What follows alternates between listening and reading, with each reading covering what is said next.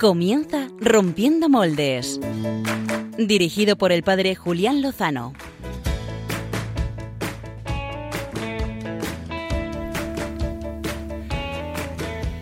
Muy buenas noches, queridos amigos de Rompiendo Moldes, eh, amigos de Radio María. Bienvenidos a una nueva andadura de Rompiendo Moldes en esta noche en la que comenzamos ya el domingo 7 de febrero.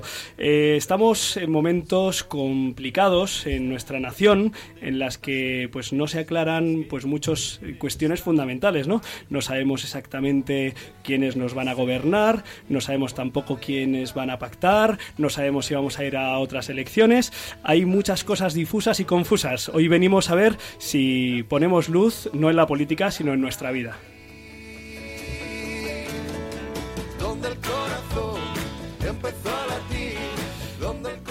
La política, desgraciadamente, y la situación de nuestra nación no es lo único que es complejo, lo es a nivel mundial, los gobiernos, los poderes, lo es también eh, a un nivel cultural. Eh, echaba un vistazo esta semana a la cartelera de películas y me encontraba con que varias de las películas más nominadas a los Oscars son películas que precisamente, aunque sea una anomalía o sea una excepción, eh, pues narran la historia pues de un chico chica transexual, aparentemente en, en marca hace unos siglos, o también la historia de Carol, la historia de romántica de dos mujeres lesbianas. Eh, me llama la atención, me llama la atención que además coincida en el tiempo con las noticias sobre el niño transexual más joven en España. Luken, con cinco años, eh, ha cambiado su nombre y ahora es Lucía. Eh, también hay un varón canadiense de 46 años que se siente una niña de 12 años y así vive y ha sido adoptada o adoptado, no lo sé. Hay una jovencilla en Estados Unidos que no es que se sienta del otro género, como dicen, sino que se siente gata. ¿eh? Así que va con unas orejitas en la cabeza y pide que la tratan como una gatita. Esta es la situación, amigos, y esta es la confusión en la que vive el mundo y por eso nosotros buscamos la verdad, el camino y la vida que nos la trae el Señor. Vamos a ver si también podemos encontrarla en este programa de Radio María.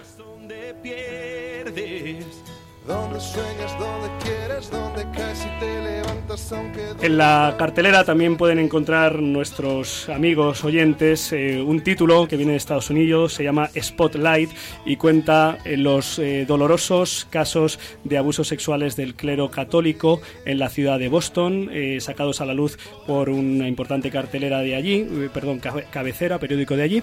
es doloroso, pedimos perdón, lo hemos hecho. lo único, pues que como no hay compensación, yo hoy quiero hablar de sacerdotes buenos, que son la mayoría y que por eso no salen nunca en los medios. Esta semana se, hacía, se cumplía el quinto aniversario del fallecimiento de don Miguel Ángel, el párroco de Cienpozuelos, mi pueblo, mi parroquia. Así que hoy desde aquí elevo mi oración y mi acción de gracias a Dios por él, su sacerdocio y por tantos sacerdotes buenos de los que no hablarán los medios, pero sí Radio María. ¡Uh! ¡Se ha acabado! Muy bien, pues buenas noches. Yo ya me, he quedado bastante tranquilo después de esta presentación y ahora viene el plato fuerte. El plato fuerte de este programa, queridos amigos, no va a ser ni la ideología de género, que ya lo hemos tratado y seguramente lo haremos porque estamos enredados en este tema. No va a ser la cuestión política, que se la vamos a dejar a otros. Eh, no vamos a hablar tampoco de la cuestión de los abusos, que algún día tendremos que hablar y ver la verdad, las causas, sino que vamos a hablar de cómo la luz de Dios y el amor de Dios y la presencia de Dios ilumina y hermosea la vida de la gente. Y tenemos aquí unas, unas personas maravillosas que nos acompañan esta noche en el programa. Se trata de eh, Patricio, su mujer Gracia y su hija Gracia. Muy buenas noches a los tres. Buenas noches. Hola. Muchas gracias por acompañarnos aquí en Radio María a estas horas de la madrugada. Vamos a hablar con ellos porque nos gusta contar cosas bonitas y verdaderas y, hoy nos van a traer un poco su historia, cómo viven pues su vocación matrimonial, familiar, eh, con las dificultades pues de una situación que se encontraron pues pues cuando vino un regalo a esta vida ¿eh? y con el regalo pues hay, hay a veces que pues hay que abrirlo y encontramos dificultades pero es un tesoro hay que descubrirlo. Así que vamos a descubrirlo esta noche. Pero también están con nosotros eh, en el plató hoy un llenazo ¿eh? aparte de Carlos Velado que lleva el control y muy bien la manija del programa tenemos casi casi un lleno histórico en rompiendo moldes. Muy buenas noches equipo. Buenas noches Hola, ¿qué tal? Buenas noches. ¿Pero qué os ha pasado? ¿Que habéis venido? ¿Eh? Oye, Julián, lo que no has dicho es que estamos nuevamente en el estudio grande de Radio María. Después de mucho tiempo. Es verdad, hemos pasado no 40 años en el desierto, sino casi un año eh, peregrinando de estudio en estudio. Hay una lata de sardinas que hicieron estudio, que cabíamos un poquito justitos, pero ahí estábamos y hemos vuelto. Eh, aquí estamos en la plaza central toreando de nuevo, Gonzalo. Por eso, sabiendo que estábamos en un estudio grande, hemos dicho, vamos todos, vamos todos. vamos todos, invitamos a una familia entera. Claro que sí. Gonzalo Castillo, buenas noches, gracias por venir. ¿Qué nos vas a traer? buenas noches. Julián, yo eh, también me siento gato. Pero gato de los de Madrid. Muy bien, ¿y tiene algo que ver con tu sección? No, no, no, esto era por, ah. por eh, hilar con. Eh, Muy bien traído, claro, claro. Pero no, no, mi sección eh, tiene que ver con el mundo del cine. El mundo del cine. Pero danos alguna pista más, porque eso es tan genérico. Un actor. Yo sabes que a mi sastrería traigo gente. ¿Por qué pues merece la pena quedarse 40 minutos más a escucharte? Bueno, hombre, porque no, no, para escucharme a mí no, para escuchar todo este programa y al elenco de colaboradores. Qué modesto, qué sencillez la tuya, qué bigote, impresionante. Álvaro González, buenas noches. Muy buenas noches, Julián. Eh, ¿Qué nos traen los ritmos preferidos del programa? Pues hoy vengo muy mediterráneo, podemos decir. ¿Ah? No puedo decir más. Qué bonito es el mar Mediterráneo, la Costa Brava y la Costa del Sol. ¿Os ha gustado la frase? No, pero más bien europeo. Ah, más amplio, la Costa Azul. Lo que llevamos a Europa últimamente es de todo menos Mediterráneo, pero no vamos a hablar de canciones en otros idiomas que no son nuestros. Eh, María Redondo, eh, ¿con qué nos vas a enredar? Pues yo os voy a hablar de Twitter. De Twitter. Sí, me suena, me suena. Yo, yo, conozco algo de eso. Cuentas así, cuentas interesantes que merece la pena seguir. Una noticia muy curiosa. Bien, bien, bien, bien, bien. Seguimos echando de menos a Cristina Lozano, que está pachuchilla, Josué Villalón, que el que está pachuchillo es su hijo Juan Pablo. Les mandamos desde aquí un abrazo a los dos. Y Pachi Bronchalo, que es el sacerdote más liado de la diócesis de Getafe, que, al que le mandamos un abrazo fuerte, que descanse y que se recupere para que pueda estar eh, con nosotros de nuevo. Clara, ¿cómo estás? Bien. ¿Sí? ¿Estás contenta? Sí. Hoy estás más animada que la otra vez. ¿Te acuerdas, Gonzalo? Sí, pero porque no ha cenado. Ah, acaba, Ahí estará. Acaba sí, la visto, sí ha cenado. Bueno, bueno. Ha cogido un par de caramelos de la entrada de Radio Bueno, pero eso no es una No quiero señalar. Eso es un aperitivo. Que bueno, que a, a, lo mejor te estás entrenando para la cuaresma que empezamos el próximo miércoles. Estoy practicando para no pasar hambre luego. paso mal. Ay, muy bien. Oye, pues eh, un apunte más y nos lanzamos a, al tema central. Eh, quiero compartir y quiero animar a nuestros oyentes eh, que interactúan a través de Twitter. María Redondo, tú que eres la estrella de Twitter, eh, ¿con qué hashtag nos pueden, nos pueden seguir?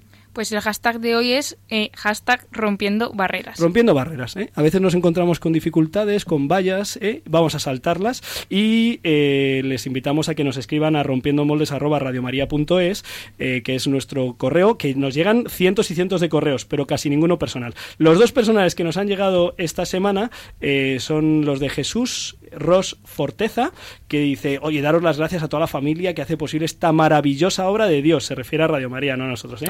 A mí me ha cambiado la vida. Tomo apuntes, me formo, aumenta mi fe, me ayuda en lo cotidiano de la vida y a trascender. No conozco ni un solo programa que no sea interesante, edificante. Oye, ahí entramos nosotros. Me llamo Jesús Ross y os escribo ahora a las 0022 desde Ibiza. Oye, esto tiene más mérito. Eh, la hora y el lugar, digo. Y por pediros algo, abusando un poco de vuestra buena fe, me gustaría que me recomendarais algún libro de espiritualidad que os haya marcado. Un abrazo, paz y bien. Muy bonito. Pues mm, luego le tendremos que dar alguna recomendación. Rápidamente a Margarita Barrueta también leemos felicidades, gracias por vuestro trabajo. Os escucho alguna vez por casualidad. La que es súper asidua es mi hermana. Espero poder escucharos a partir de ahora. Pues también lo esperamos nosotros, Margarita. La hermana es tan asidua que no puede escribir. pues hecha esta presentación, sin más dilación, vamos a la entrevista de portada.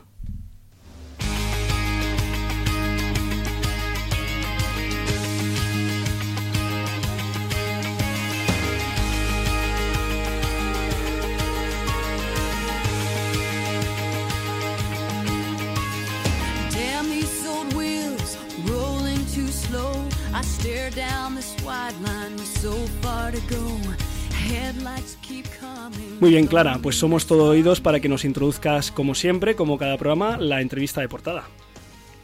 En esta ocasión, Rompiendo Moldes ha salido a la calle para conocer cómo afronta la gente una situación difícil como puede ser una enfermedad y la forma que tienen de superarlo. Personas de fe cuentan cómo Dios cómo con Dios y a través de la oración se puede conseguir la paz necesaria en momentos difíciles. A la hora de enfrentar una enfermedad grave me ayudan mis familiares, amigos cercanos y sobre todo Dios. Y claro, la fe sí me ayuda a vivirlo, eh, rezando y pidiendo por ello, porque me siento escuchada y más tranquila, sobre todo si lo hago en la parroquia. Mi fe me ayuda a ver la cruz desde la resurrección y no desde la muerte. Esto me proporciona una gran paz porque saber que Dios es la roca en la que me apoyo y conocer la realidad de que la muerte es un comienzo eh, me parece algo muy importante, muy esperanzador. A veces, como dice la siguiente persona que vamos a escuchar, es cierto que nos creemos autosuficientes, pero cuando tenemos que enfrentarnos a un problema necesitamos apoyarnos en los que más queremos, necesitamos amar y sentirnos queridos. Ante una enfermedad grave me ayuda el asumir la humildad con la que hay que llevar estos procesos, apoyándonos en los que nos rodean. En los periodos de salud nos encontramos autosuficientes, nos sentimos autosuficientes porque nuestras capacidades físicas y psíquicas pues las tenemos bien, pero cuando tenemos dificultades o enfermedades estas capacidades eh, se ven disminuidas. Entonces, las personas que nos rodean nos ayudan a complementar esa parte que nos falta. A la hora de afrontar una enfermedad grave, a mi parecer lo más importante es tener cerca a la familia y los amigos, dado que será un gran apoyo para la persona porque normalmente estas situaciones les hacen sentir débiles por las situaciones o dificultades que se les presentan, porque en las enfermedades peligrosas pocas veces tienen soluciones. En la calle me he encontrado también con un chico que va en silla de ruedas. Me cuenta que sufre una enfermedad degenerativa de la que nunca va a curarse. Nos cuenta cómo vive esta situación tan dura. Eh, mira, a, la primera pregunta, que eh, es lo que más me ayuda, pues el apoyo de mis amigos y, mi familia y, tener muchas ganas de, vivir la vida, de, hacer diferentes cosas. yo, no soy religioso, no, no creo en, ni en Dios ni, ni en la religión. Venga, hasta luego. Hay algunos que, a pesar de no ser creyentes, piensan que para los que sí tienen a Dios en sus vidas, contar con su ayuda es importante. Yo no soy creyente, entonces no sé cómo la fe me afectaría, pero supongo que sería algo positivo, ¿no? Porque la fe pues es estar en conexión con Dios y pues al fin y al cabo es alguien al que quieres y eso pues también ayuda. Por suerte no tengo ninguna enfermedad grave, pero si la tuviera, lo que más me ayudaría sería estar con mi familia, con las personas a las que quiero, o sea, evitaría en todo momento estar sola. Otros, sin embargo, piensan que Dios no es necesario a la hora de sobrellevar una enfermedad. Basta con tener el apoyo de la familia y amigos y tomar como ejemplo a las personas pues que le han ganado la batalla a sus dificultades. Pues por desgracia, recientemente me ha tocado vivir un par de experiencias malas en cuanto a enfermedades graves en mi ámbito familiar y yo no me he apoyado en la fe. Sí que me he volcado en ellos para demostrarles que ahí me tienen. Por lo que yo considero que a la hora de afrontar una enfermedad grave, lo importante es apoyar a esa gente, no a esa persona, que es cuando más lo necesita. Pero la fe, pues no, no creo en la fe. Yo creo que a la hora de afrontar las dificultades que trae consigo una enfermedad grave, lo más importante es eh, apoyarte pues, en lo que tienes alrededor, no mirar todos los casos de esta enfermedad, cómo han salido de la enfermedad que tengas, cómo han salido bien y, y sobre todo no perder nunca la esperanza y las ganas de luchar por seguir. Hay veces que el hecho de no creer en nada crea debilidad y por eso es necesario tener presente a Dios en la vida. Como Cristo dio la vida por nosotros, nos ayuda el que pensar esto en estas situaciones nos acerca a Él y nos alivia en ciertos momentos donde no vemos luz y Él nos puede ayudar. E incluso otros viven la enfermedad con resignación, como una cruz que hay que ofrecer al Señor, porque sabes que Él no te va a abandonar nunca. Pues creo que lo más importante es considerar que la salud, pues como muchas otras cosas que el hombre tiene a lo largo de su vida, no, no son suyas ni son cosas a las que tenga derecho, sino que son dones que, que Dios nos da. Y que por lo tanto, pues que tenerla es algo para dar gracias a Dios y por eso cuando desaparece ese don pues no hay que estar tristes ni enfadarse por ello, sino que hay que dar gracias por haberlo tenido. De alguna manera confías en Dios eh, esa dificultad y ese sufrimiento que estás atravesando y confías en que Él va a proveer lo mejor para ti. Muy bien, Clara. Pues nada, has hecho toda una investigación ¿eh? sociológica aquí en nuestros alrededores y, ahora pues eh, me gustaría que fueran pues eh, Patricio y Gracia madre y Gracia hija pues los que nos cuenten pues eh, su historia. Lo primero que os quería preguntar es pues de estas intervenciones eh, qué os ha parecido, si os ha llamado la atención alguna, si queréis hacer algún comentario al respecto.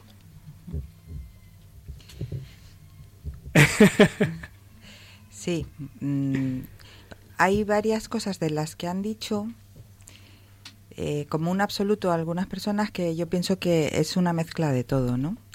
Siempre, siempre yo pienso que lo más importante es para mí saber que Dios tiene control de cualquier cosa que ocurra. Las cosas no ocurren sin, que Él se entere o porque se ha descuidado. Entonces están dentro de su plan, o por lo menos, por, por supuesto, Él lo permite. Y mm, eso no, yo no lo veo como resignación. Eh, había una persona que decía algo parecido como resignación, pero yo no lo veo como resignación, yo lo veo como reconocer eh, la autoridad de Dios en todo, en todo ámbito, incluso en lo que no me gusta. Hace hace 15 años y un poquito, no, 16 años, 16 años. Es que yo a Gracia la conocí hace unos meses, todavía tenías 15, ¿eh? como la canción, ¿eh? ¿te sabes la canción, la de 15 años? ¿No? Hombre, 15 años tiene mi amor. Así dice la canción. Y ahora tiene 16. Hace 16 años eh, llegó un regalo, un paquete, un regalo eh, envuelto desde el cielo eh, que cayó en Ecuador. ¿No? Así es. Así es. Y, y bueno, pues al abrirlo estaba Gracia. ¿Eh? que fue una auténtica gracia. Tú de, de aquello no te acuerdas, ¿no, Gracia? No. en la radio cuando gires la cabeza para decir no tienes que decirlo también, porque si no, no funciona. Nadie te ve. y, y, tú eras muy pequeñita, pero pues cuando naciste eh, nos encontramos con que empezaba la aventura de la vida ¿no? Y que había que afrontar pues algunas dificultades eh, pues que nos habíamos encontrado al nacer. ¿No es así, gracias mamá? Tú que sí, que como que lo veías muy en directo. Yo sí me acuerdo. Y, entonces, ¿cómo fue? ¿Qué pasó?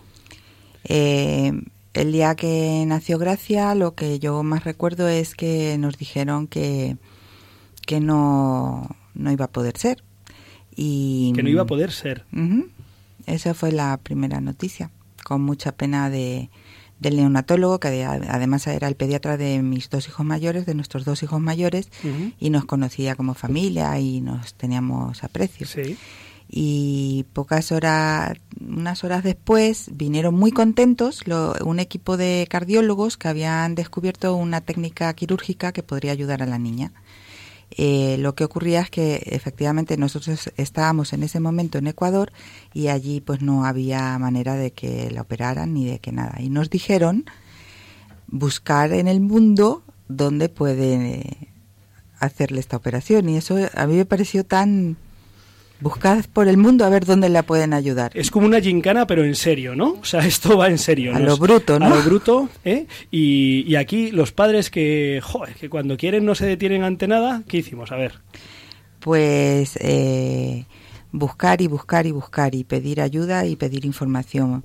Eh, Patricio mandó lo que el principal instrumento de diagnóstico era un ecocardiograma que en esa época se grababan en VHS y se mandó ese vídeo a varios lugares del mundo donde de alguna manera nos enteramos que podían hacerle esa operación. Y se mandó a Estados Unidos, a Brasil, que la técnica que finalmente utilizaron la inventó un brasileño. Eh, se mandó a España y nosotros somos españoles. Eh, gracias a Dios yo lo vi como una provisión también de Dios. ¿Sí?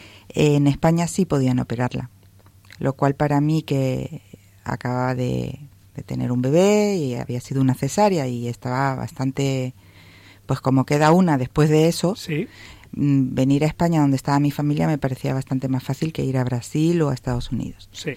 Vinimos a España. ¿Cuántos días habían pasado desde el nacimiento?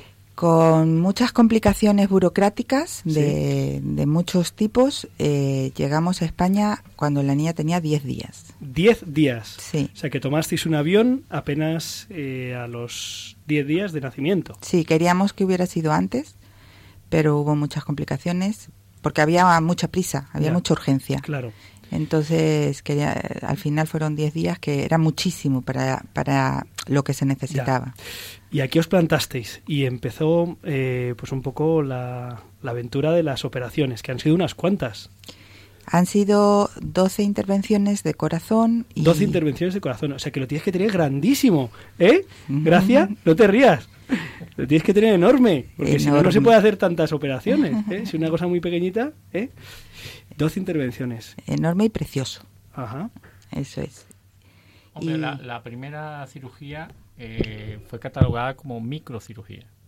Microcirugía. Sí, porque claro, el corazón medía dos tenía, centímetros. tenía 10 días. Claro, era muy pequeñito. Tenías el corazoncito este que lleva el padre Damián, no sé si lo has visto aquí en la solapita. ¿eh? Bueno, y fue bien, pero había que hacer más, y entonces fueron haciéndose más. Sí, todo ha sido... mm, El plan era que se hacía una cirugía y quedaba bien, incluso podría recibir el alta. Ese era el plan de ideal de los cirujanos.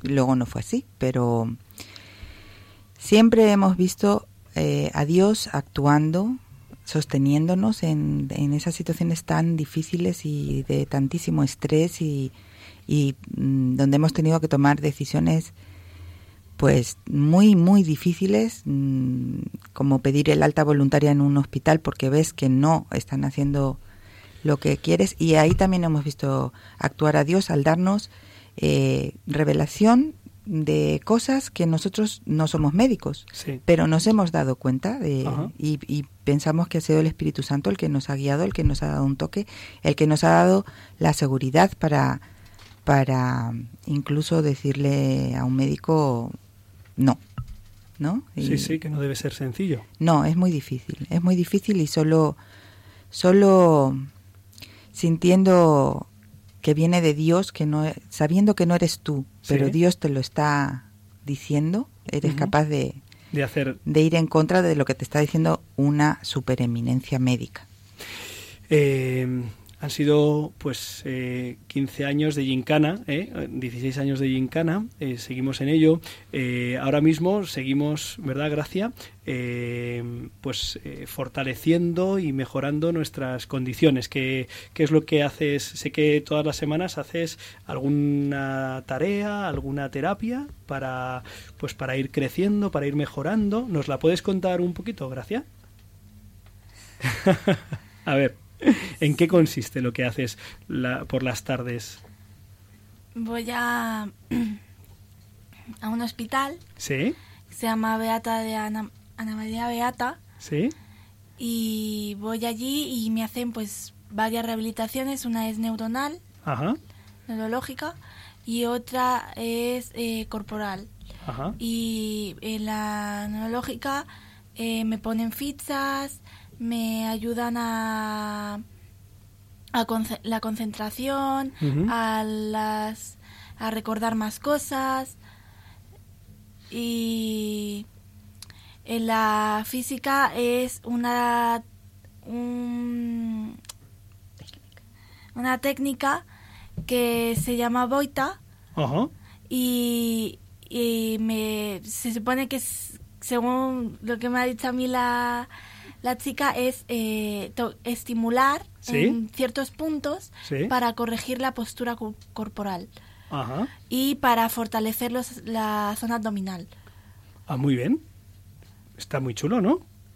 Sí. Sí, es durillo.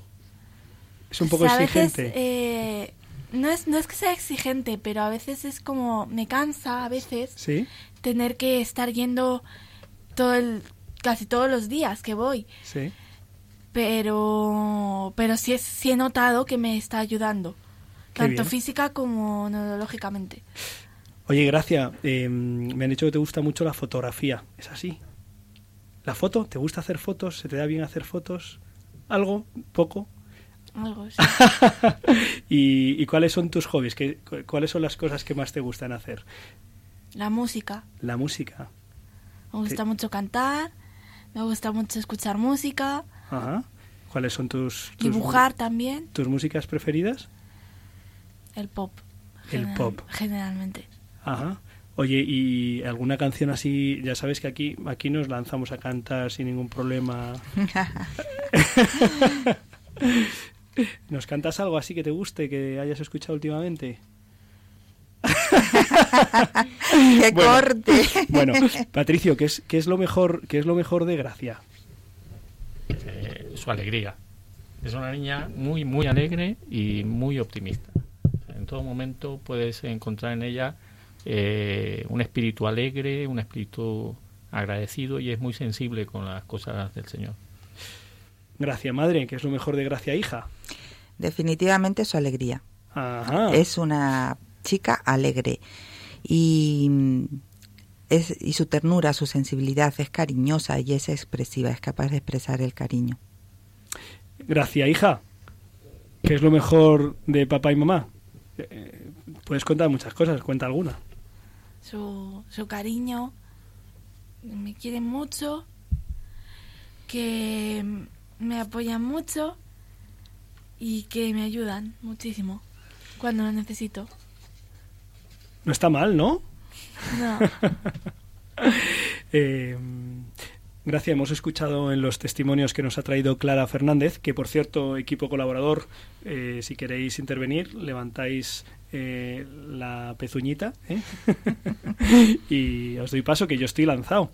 Eh, hemos escuchado, Gracia, que mm, en los testimonios que ha recogido Clara, pues gente que, que sí, que la fe, que la presencia de Dios eh, sí le ayuda, y otros que no tanto, ¿no? O que no, no lo han acercado. ¿A ti, ¿A ti te ha ayudado en esta gincana de 16 años que llevas eh, en tu vida? Sí. ¿Así? Sí, me ha ayudado. ¿En qué te ha ayudado? ¿Cómo te ha ayudado la fe Lo he en Dios? notado sobre todo en, en el colegio. Ajá. porque he notado que conforme ha ido pasando el tiempo he ido mejorando. Ajá. He ido haciendo mejor las cosas y he ido y he ido me han ido saliendo mejor todo. Y eso yo creo que me que es ayuda. Es ayuda porque yo al principio me costaban muchas cosas, no podía hacer muchas cosas, me costaba correr, me costaba hacer ejercicio, me costaba em, me costaba escribir, mm, me cansaba mucho, Ajá. em, notaba a veces que tosía mucho, en plan de que se me acababa el aire y era como si me diese un algo. Mm, Y sí noté que me, que me ayudaba, que me que he mejorado en ese tema. Te ha dado, Muchísimo. Te, te ha dado fuerza y te ha dado ánimos y te ha dado estímulo para, para mejorar en caminar, en correr, en escribir. Ahora pintas y te gusta. Sí, Jo, qué chulo, ¿no? sí. Equipo. Gonzalo ha levantado la patita. Sí, sí, porque quería hacer eh, una pregunta para, para Gracia, hija. Eh, tú tienes ahora 16 años, pero te quedan muchísimos por delante. ¿Tú qué quieres ser de mayor? Profesora infantil. Bueno, eso está chulo. ¿Te gustan los niños? Sí, mucho. Y em, ahora quiero hacer una pregunta a tus padres. Em, el, tiempo pasa súper deprisa y en vuestro caso me imagino que más todavía. ¿En algún momento de estos eh, 16 años o de esos eh, momentos eh, iniciales llegasteis a dudar?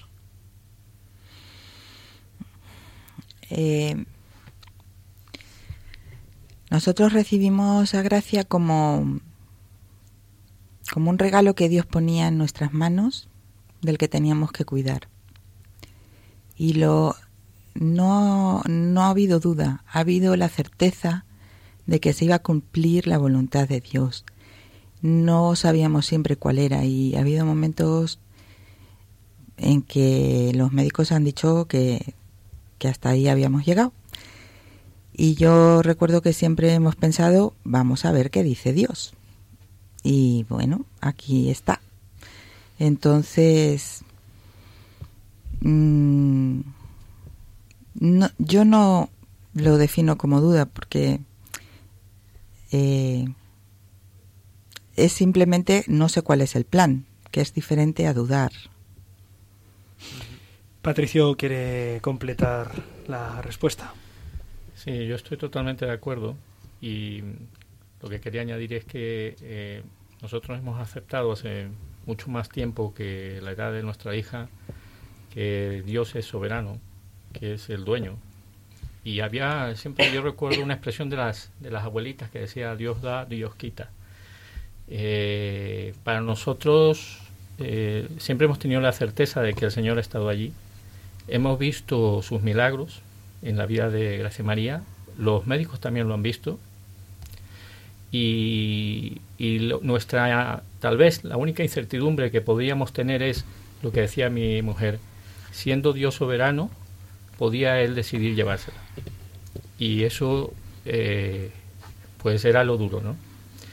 Y yo recuerdo muy bien la, la última cirugía a corazón abierto, que fue cuando tenía 10 años. Eh, el Señor nos llevó a un punto de madurez en ese momento de aceptar esa voluntad. O sea, eh, fue algo espiritual muy especial. Eh, fue un momento en el cual nosotros nos dimos cuenta de que si queríamos que, que Dios sea el centro de nuestra vida, también teníamos que aceptar que Él pudiera querer llevársela. Porque al fin y al cabo, no, vamos a estar todos con él al final.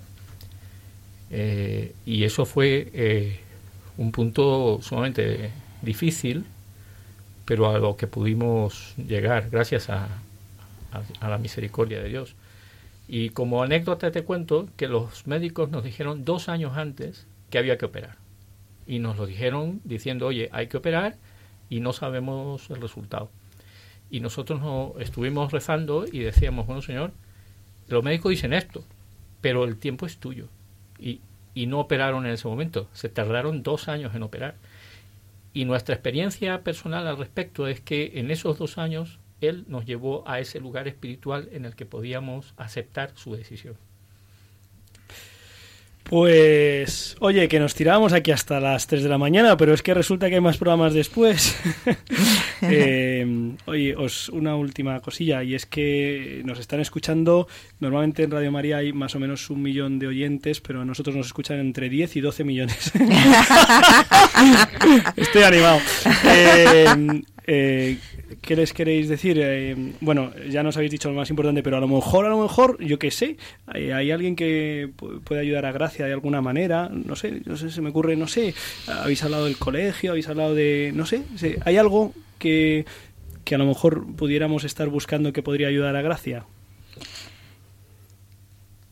Ahora tenemos eh, dos frentes abiertos con Gracia por un lado es el, la rehabilitación neurológica que no la cubre la seguridad social y es, eh, se paga privadamente, es, un, es una carga grande económicamente.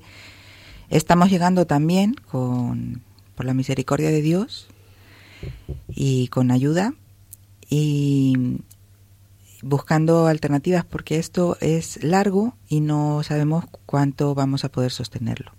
Eso por un lado. Y por otro lado, académicamente hemos llegado a tercero de la ESO, por lo cual otra vez la felicito porque es una campeona, trabajadora y luchadora como ella sola. Y parece ser que no vamos a poder seguir.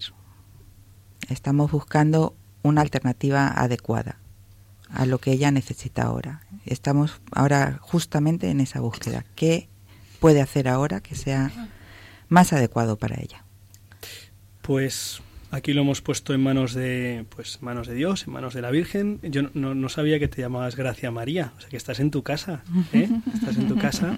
Eh, la familia de Patricio, Gracia Madre y Gracia Hija y sus dos hijos mayores, eh, pues son una familia de fe, como habéis escuchado, queridos amigos, son una familia de fe cristiana. ellos pues están en una iglesia hermana evangélica, ¿verdad? Así es. Y, bueno, pues estamos en casa, ¿eh? estamos en los brazos del Señor y de María. Os doy un millón de gracias por haber venido y hoy, para romper moldes, esto no hemos hecho, os vamos a dar un aplauso. ¿eh? gracias, gracias por invitarnos. Eh, tenemos que seguir y ahora vamos a, pasar a, pues, al gatito, al sastre favorito, a ver qué nos trae.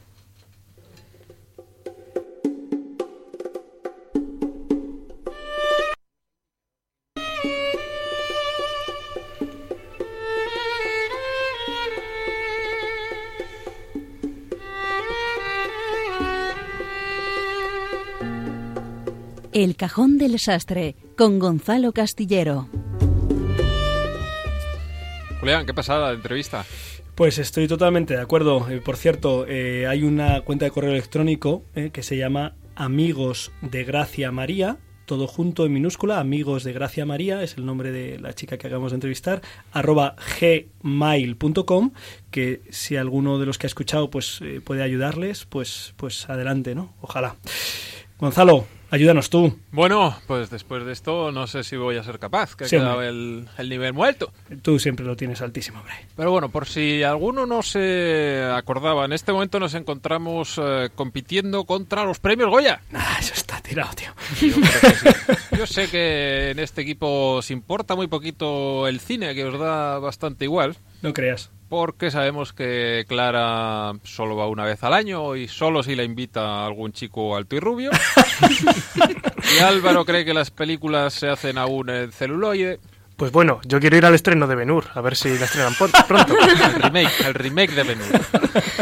Y sabemos también que Julián va menos de lo que realmente quisiera, que es eh, nunca o casi nunca.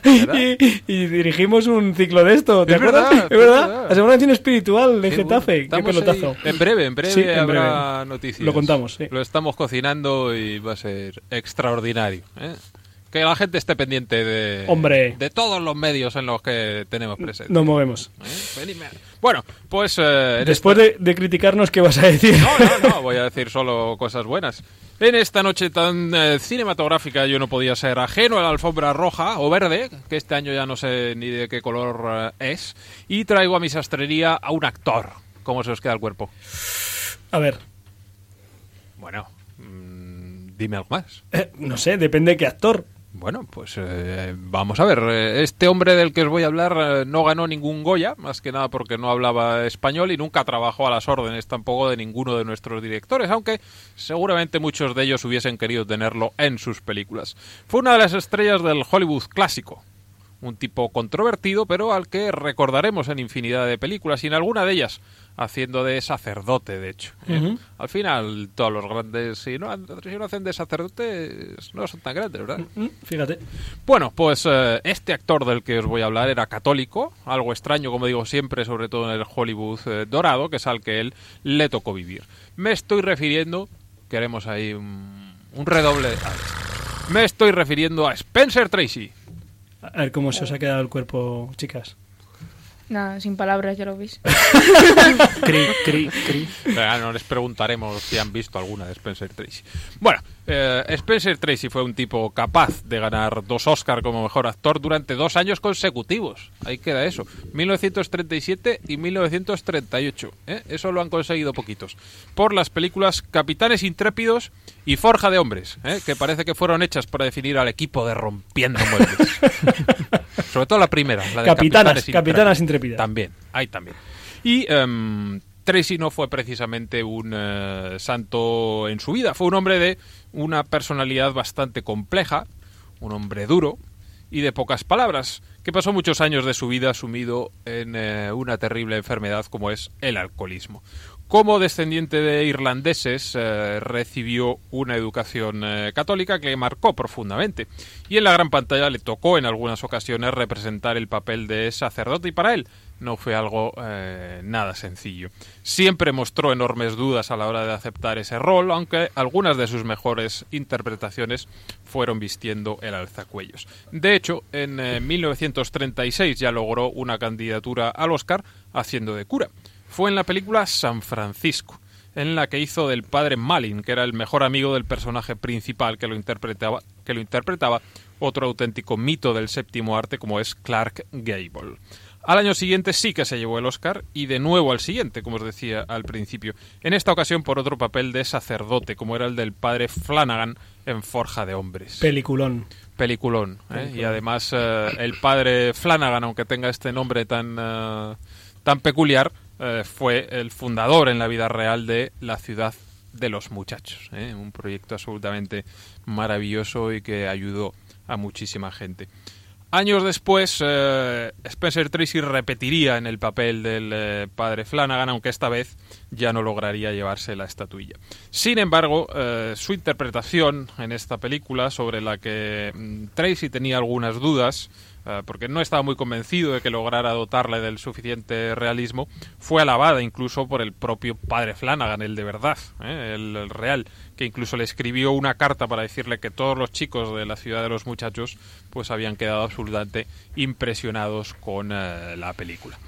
En su vida personal, Spencer Tracy estuvo casado muchísimos años hasta su muerte con la mujer de la que se enamoró en su juventud y con la que tuvo dos hijos. Sin embargo, no podemos decir que le fuera excesivamente fiel. ¿eh? Julián, al final, eh, hay- es un ser humano ¿eh? tenía sus-. Y, eh, Si eres ser humano, puedes ser infiel. sigue, sigue, anda, sigue.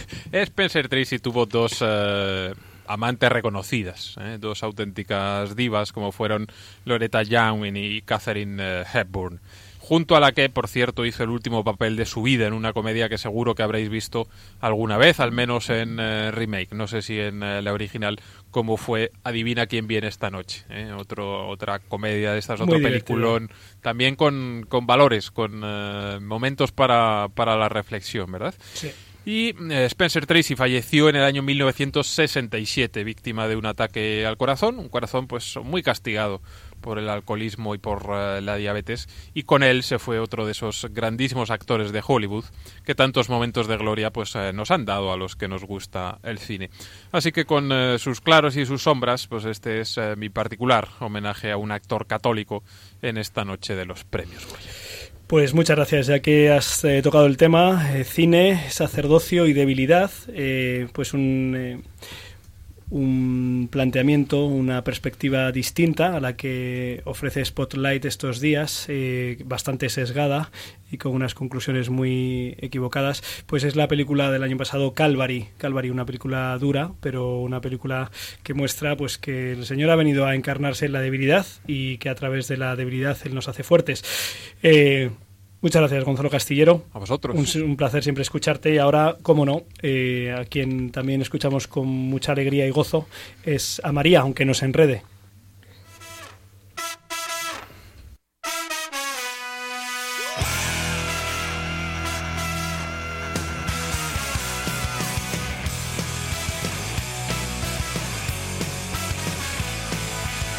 Enredando. Con María Redondo y Pachi Bronchalo. Hola chicos, buenas noches, ¿qué tal? Buenas noches, qué alegría. Mira, Clara no cabe de sí en gozo. ¿eh? Está- Os echaba de menos. Digo, esto ya no puede ser, aquí Nos- dos semanas no- seguidas Nosotros a ti también. ha sido no. Estamos muy contentos. Vale. Cuéntanos algo. Pues nada, yo os he dicho que os venía a hablar de Twitter precisamente y es que enredando estos días yo lo único que veía era cosas de Twitter. Digo, ah, esto lo tengo que contar en, en enredando. Y es precisamente, eh, lo- pues eh, el otro día mirando la página web de Ron Reports vi que te recomendaban una, algunas de las cuentas de Twitter más influyentes y que todo católico dice, jo, pues todos, de- todos los de aquí tenemos Twitter, ¿no? Estaba la de Pachi Bronchalo, supongo, en entre esas cuentas. Estaba en, en sugerencias. Pachi Bronchalo, Gonzalo Castillero. Eh, pues seguro, yo creo que venía en la letra pequeña, en la que aparece así por Muy debajo. pequeña, muy que pequeña. va. ¿Qué Pero, cuentas? ¿Qué mm, cuentas nos recomendaban? Pues venían varias y precisamente una de las, la primera que te recomienda por supuesto es la del Papa. Luego Álvaro nos va a ir, nuestro community manager particular, va a ir mm, escribiéndonos por Twitter todas las cuentas porque si las digo así es un Vamos poco- haciendo un follow Friday, Es un pero poco, bueno. un poco lío. Follow Sunday. Nada, seguro que luego el Papa nos sigue. Que mm, precisamente eso, la primera cuenta que se recomienda es la de Pontifex, que es la del Papa. Y no, es, no tuitea todos los días, pero sí que pone ideas muy interesantes, como, como las que luego he cogido precisamente una para luego cerrar el, el, enredando de esta semana. Y es, o sea, es un- una cuenta también muy, perso- o sea, muy personal. El Papa también, por ejemplo, cuando fueron los atentados de París, en, eh, se la, estuvo, tuvo todo pre- completamente presente a las víctimas, a las familias, mostrando sus condolencias. O sea, que no es solo un, un Twitter que eh, pone trozos de homilías, sino que también muestra su lado más humano, preocupado por la actualidad. Otra cuenta que también es muy interesante y que no podía dejar de no mencionar es precisamente la de Radio María.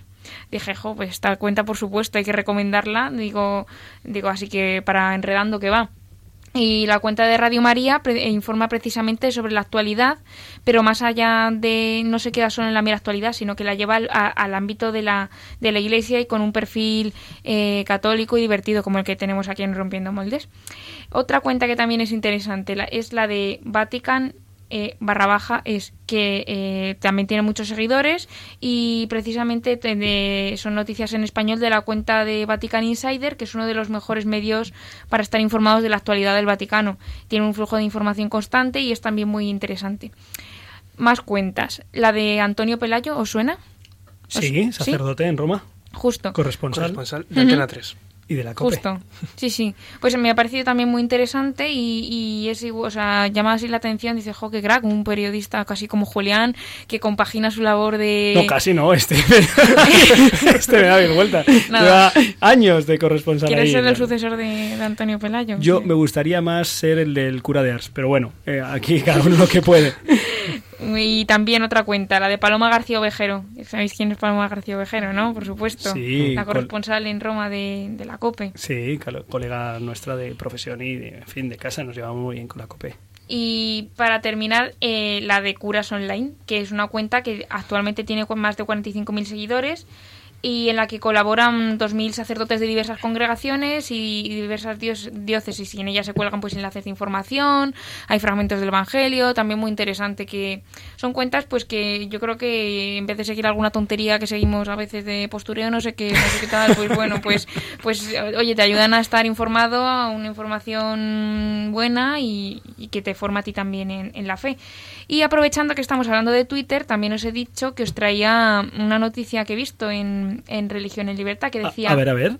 Les dice, los obispos españoles suman más de 61.000 seguidores en Twitter y cuentan con el apoyo del Papa. Y digo, ah, digo, voy a meterme. Y dice que 19 obispos españoles, que hay que tener en cuenta la edad con más de 66 años, suman... eh, eso, precisamente 61.000 seguidores, y entre ellos se encuentran el obispo de San Sebastián, Munilla, el arzobispo emérito de Barcelona, Luis Martínez Istats, el obispo de Córdoba, Demetrio Fernández, y el arzobispo de Oviedo, Jesús Sanz Montes. Precisamente, justo es mm, los nombres que acabo de nombrar ahora, eh, se forman las dos el dos, dos tercios de los o sea que tienen que casi todos estos seguidores seguidores tiene justo y muy o sea, está muy interesante por ejemplo los tweets de, los tweets de Munilla son muy muy divertidos y es muy claro y muy directo Y además es de la casa, es de Radio María, ¿qué vamos a decir nosotros? Hombre, a ver. Y tanto que el Papa, en un- cuando tuvo un encuentro con el Papa, le dijo el propio Papa Francisco, "Avan- avanti con Facebook y con Twitter. O sea que está totalmente al día. Qué bien. Y nada, para terminar esta sección de Enredando de esta semana, Sí. eh, terminamos con el tuit del Papa, Venga. que dice, en la sociedad actual, donde el perdón es tan raro, la misericordia es cada vez más importante. Me ha gustado mucho, dije, en el año de la misericordia, digo... Pues lo vamos. refleja perfectamente. Vamos a ello. Hemos escuchado una historia de misericordia preciosa. Gonzalo Castillo, ¿qué querías ¿Te das decir? cuenta de lo que pasa cuando le dices a María, ¿qué cuentas? ¿Qué cuentas? ¿Te trae cuentas? Es, es un chiste malo, María. Ah, vale, es que ¿Qué, la- qué cuentas? Pues las cuentas. Bueno, bien, muy bien, muy bien. Pues muy bien traído todo y muy bien llevado. Y ahora vamos a pasar a los últimos ritmos del programa.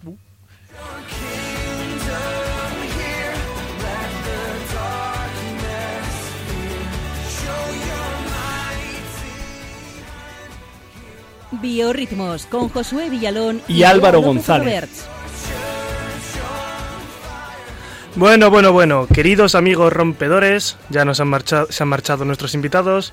Y nada, eh, aquí estoy mirando la silla de Josué Villalón vacía. Y, y con una lágrima se te está cayendo. Acostúmbrate, nosotros después de dos años sin ver a Beatriz López Robert ya. También sigo echando de menos a Pachi. Ya, Sí, sí, sí. ya Yo me he olvidado también. de su rostro. Yo le, yo le he pedido un trocito de la sotana para tener un recuerdo. Quien echa bastante de menos a Pachi es mi madre. Fíjate, Siempre me pregunta, oye, Pachi no está nunca. la mía. No sé qué decirle. y su abuela y la abuela de Pachi también le echará de menos. Sí, le echamos, les echamos mucho de menos a todos. Oh, sigue Álvaro. Bueno, eh, Clara, despierta. Eh, hoy tra- traigo a los biorritmos algo fresco y nuevo para vuestro repertorio de música. Dejemos de un lado Spotify, dejemos iTunes, que vamos con algo inaudito, señoras y señores. Con todos ustedes vamos dentro música con el padre Robert Galea, el padre Damián Maltés.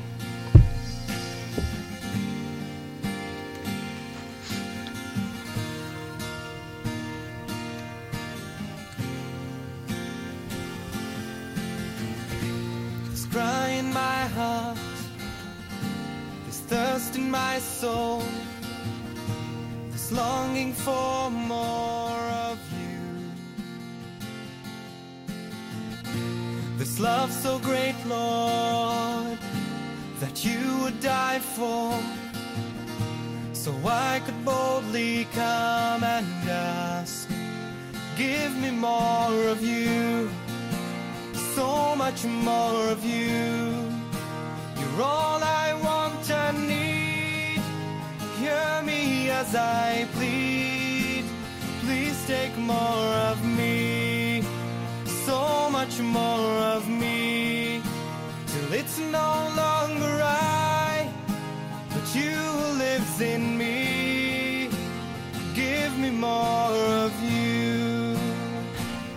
Escuchábamos More of You, eh, de como hemos presentado antes, del padre Robert Galea, un sacerdote maltés de 34 años que cumple ahora su décimo aniversario en el mundo de la música. Galea completó sus estudios en Melbourne y fue ordenado sacerdote en noviembre de 2010. Ah, es de mi año. Por cierto, Melbourne está en la otra punta de Malta. Sigue, por favor. Bueno, es que fue a estudiar a Australia, por Ahí- favor. Ahí, al lado. al ladito. Este cura compone y canta sus propias producciones musicales y goza de gran fama en su Malta natal, donde es conocido por su sonido acústico y sus guitarras, que son la muestra de una iglesia fresca y joven, como es la maltesa. Ha participado hasta la fecha en siete proyectos musicales diferentes para llevar a cabo una evangelización con la música.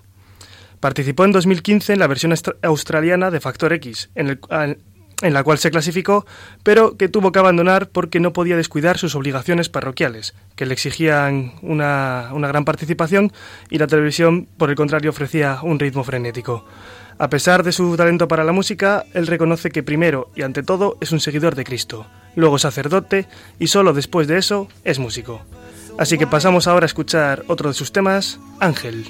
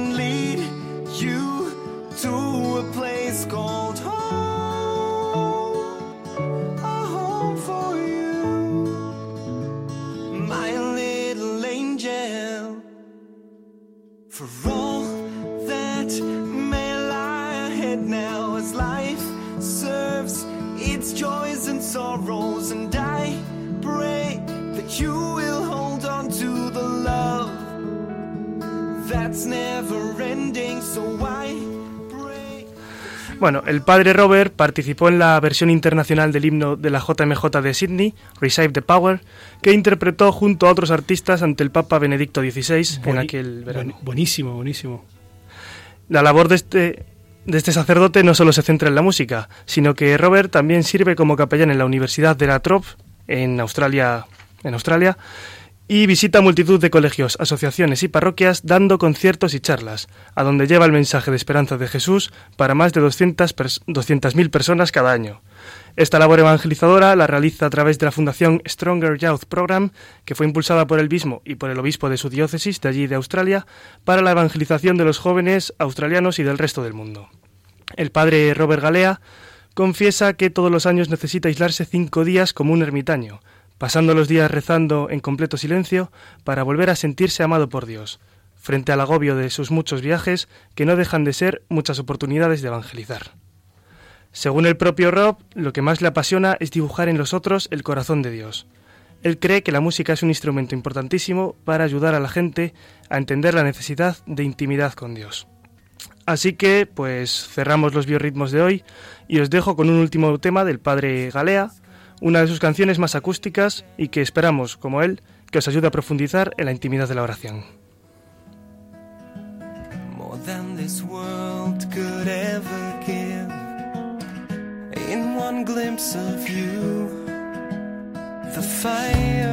Muy bien, Álvaro. Oye, esto suena muy bien, ¿eh? No, sé si llega a mi nivel. Eh, Yo cantando Tú has venido a la orilla en la parroquia, no sabéis la emoción que genero, ¿eh? Eh, bueno, eh, yo también necesito retirarme no cinco días, sino ocho días, así que el próximo programa no voy a estar, ¿eh? Oyentes, lo agradeceréis todos vosotros.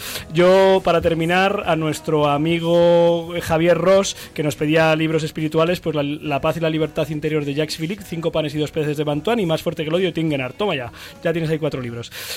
Queridos oyentes, hemos escuchado una gran gracia, ¿eh? la historia de Gracia María, y espero que también todas las secciones que han sido potentísimas esta vez, pues os hayan ayudado. Nos despedimos, eh, vamos escuchando la música de salida, y recordad, eh, como siempre, que ante el jaleo que hay en España, en la política, en la cultura, hay una roca que es Jesucristo, donde nos pone María. Recordad que con ella y con el Señor lo mejor está todavía por llegar. Hasta dentro de dos semanas. Un abrazo.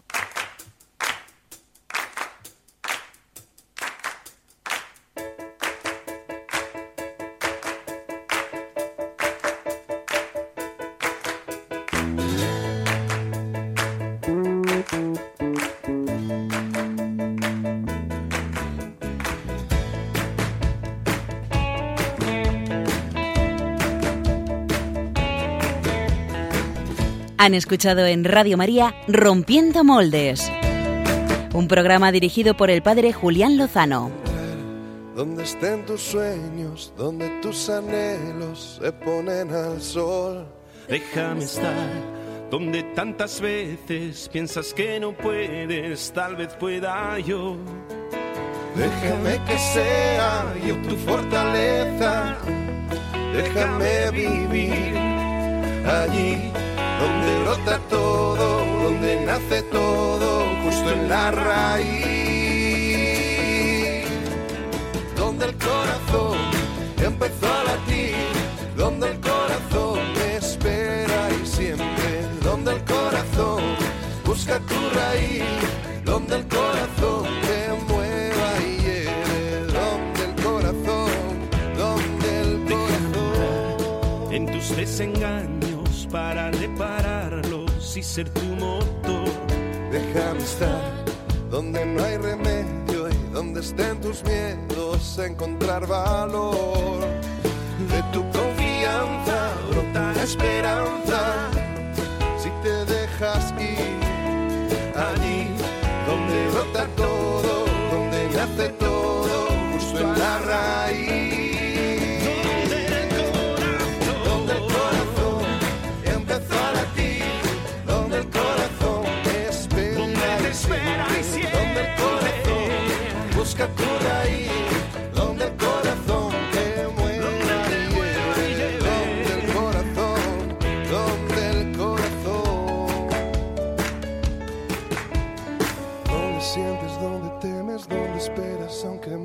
Otras veces desesperes. Donde luchas y te rindes, donde haces y deshaces, donde ganas, donde pierdes. Donde sueñas, donde quieres, donde caes y te levantas aunque dudes tantas veces. Donde vuelas, donde corres, donde subes, donde bajas, donde vas y donde vienes. Busca tus raíces donde el corazón te lleve. La raíz de todo, donde el corazón se mueve.